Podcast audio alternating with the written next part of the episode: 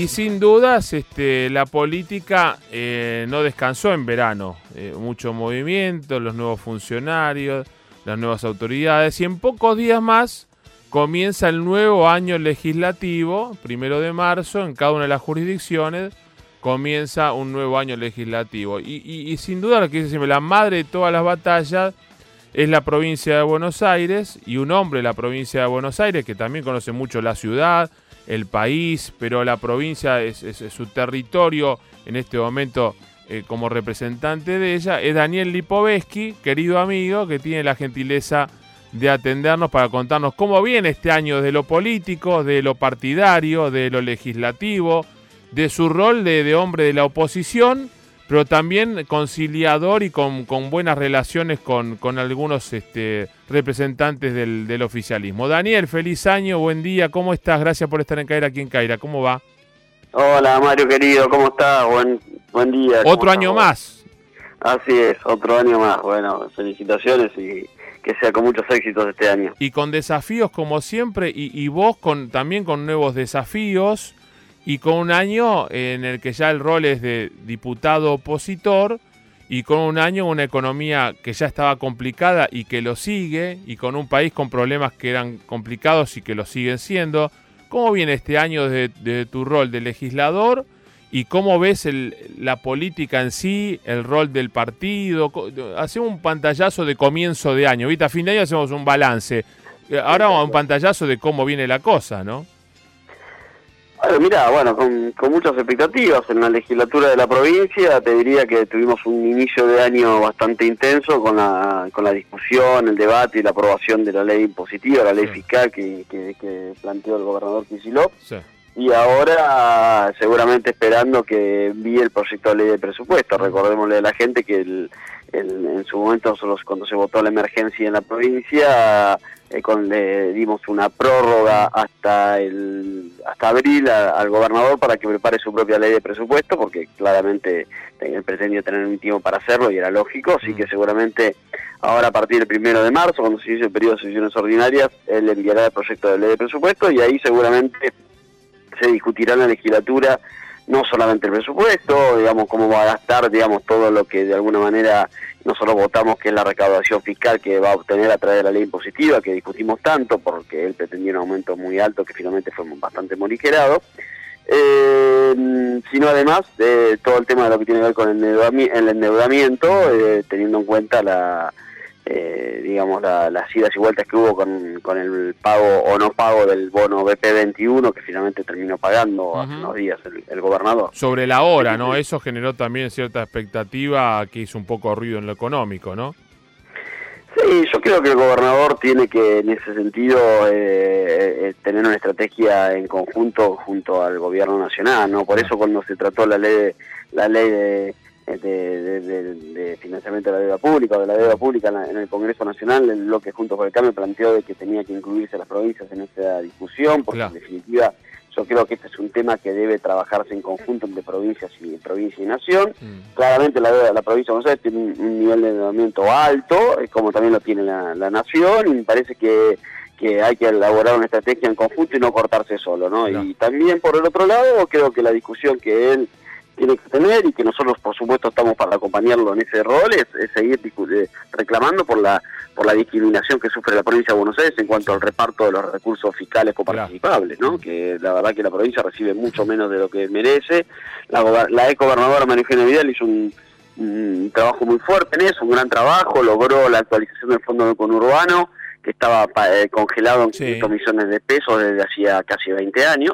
Eh, pero bueno, hay que seguir trabajando para que eso se siga se sigamos mejorando y que la provincia recibe por lo menos una parte más proporcional de lo que aporta, que hoy es mucho más de lo que recibe, ¿no? Y eso va a ayudar a resolver grandes problemas que tiene hoy una provincia que, por supuesto, que tiene muchas carencias desde hace muchísimos años, esto no desde ahora, ¿no? Cuando, cuando la actual gestión, viste, cuando asumió María Eugenia Vidal, ya en su discurso de Asunción dijo que la provincia estaba destruida, que Scioli se la dejó sin ningún tipo de tapujo ni nada. Ahora, esta nueva gestión dice que la provincia está re de contra destruida y que la gestión anterior también. Eh, ¿cuál es el dato verdadero? ¿Cuánto, cuánto em, se empeoró el, el estado económico de la provincia en 2015-2019 o cuánto mejoró 2015-2019? Mira, yo creo que esa es una discusión que la verdad que, que, uno puede hablar de números. Si se habla de números, la gente no lo va a entender, digamos, en definitiva, cuánto de, cuánto dejó o no eh, una gestión o la otra.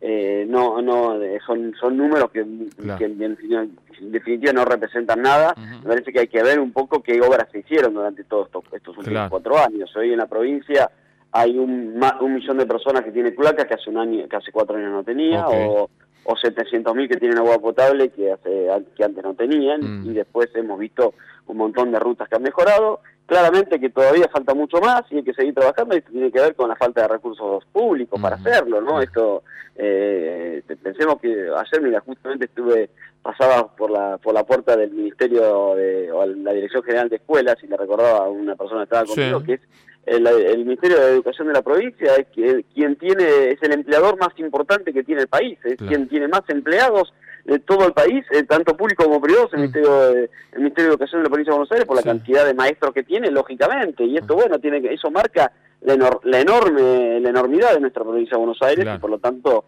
gobernarla nunca es un, desafío fácil, ¿no? Y por lo tanto ahí es donde nosotros planteamos de que el gobernador eh, si va a reclamar, pelear por mayores recursos para la provincia, nos va a tener a nosotros acompañándolo como mm, corresponde, ¿no? Mm, mm. Y, saliendo de, lo que es la, la, función legislativa y yendo al, al hombre del partido, de Juntos por el Cambio, o más aún fundacional del PRO, se podría decir, eh, ¿cómo estás viendo el partido reestructurándose post, eh, post derrota en las elecciones, post diciembre de 2010, con la aparición de Mauricio Macri hace pocas horas?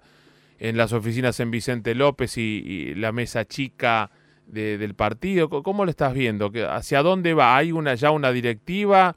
Eh, ¿Hubo contacto con los dirigentes importantes como uno de ellos sos vos, ¿no? Vos te pusiste siempre el partido eh, en tus hombros y la, cada causa que te daban para defender ibas con todo. ¿Cuál es la, la, muchachos, hacia dónde vamos? ¿Hay alguien que haya dicho algo? No, yo creo que todavía no y me parece que eso es lo que está faltando. Creo que falta un proceso de, te diría, de, además, para, para poder definir hacia dónde vamos, primero me parece que está faltando un, proceso de, balance de, los cuatro años de, gobierno y de autocrítica de las razones por las cuales se perdió la mm, elección. ¿no? Me parece mm. que eso está faltando mm. y me parece que eso va a ayudar a definir una línea para el futuro. Si no hacemos una autocrítica, no vamos a poder mejorar eh, y corregir los errores que se cometieron y por los cuales se perdieron las elecciones, sin lugar a dudas. Y, desde ahí lo que uno ve es de alguna manera que hay un, sector que está, plantea una lógica eh, bastante binaria de división entre ellos y nosotros, y entre el oficialismo y la oposición, y yo soy de la idea de que no hay que tener amnesia, eh, nosotros hasta hace dos años, hasta hace dos meses gobernábamos con nuestro oficialismo y nos quejábamos cuando había una oposición radicalizada del otro lado, de cierto sector de la oposición, por lo tanto ahora cuando somos oposición no podemos hacer lo mismo mm. eh, de lo que nos quejábamos. Y por el otro lado creo que también yo estoy planteando que, y que hay que volver a la fuente, ¿no? Cuando el, el PRO ah, eh, se, creó, que era compromiso por el cambio. La gran virtud que tuvo Mauricio Macri en ese momento fue lograr sumar gente de diferentes sectores. Vino gente del radicalismo, gente del peronismo, como Diego Santilli, como ah. Cristian Retondo, como yo mismo. También gente del sector privado. Y esa amplitud fue la que de alguna manera nos llevó primero ganar la ciudad y luego ganar la nación y que Mauricio sea presidenta, por lo, mm. presidente. Por lo tanto, hoy no podemos plantear una lógica desde peronismo antiperonismo, porque no es eh, la fuente de cómo, cómo surgió este espacio político. Mm. Y me parece que eh, ese es el y estos y, que se esté dando esa situación hoy con ciertos voceros que tiene nuestro espacio político planteando esa lógica binaria, me parece que es porque justamente no se ha hecho una una, una autocrítica y no se ha fijado una línea que debe hacerse. Todavía eh, falta, hay tiempo para hacerlo, porque en definitiva es cierto que que recién vino, estamos terminando el periodo más, más, de verano, pero me parece que a partir de ahora es el momento para, para que hay que para, para hacerlo, ¿no? Daniel, como siempre, gracias. Y eh, vamos a terminar con algo que ahí estamos cerca de la punta, ¿no? ¿Cómo lo está viendo? ¿Sabes que el otro día viajé por tema de trabajo, fui a Fitura, a la Feria de Turismo en Madrid, y los amigos de prensa del Bernabéu me invitaron a conocer el estadio, ¿no?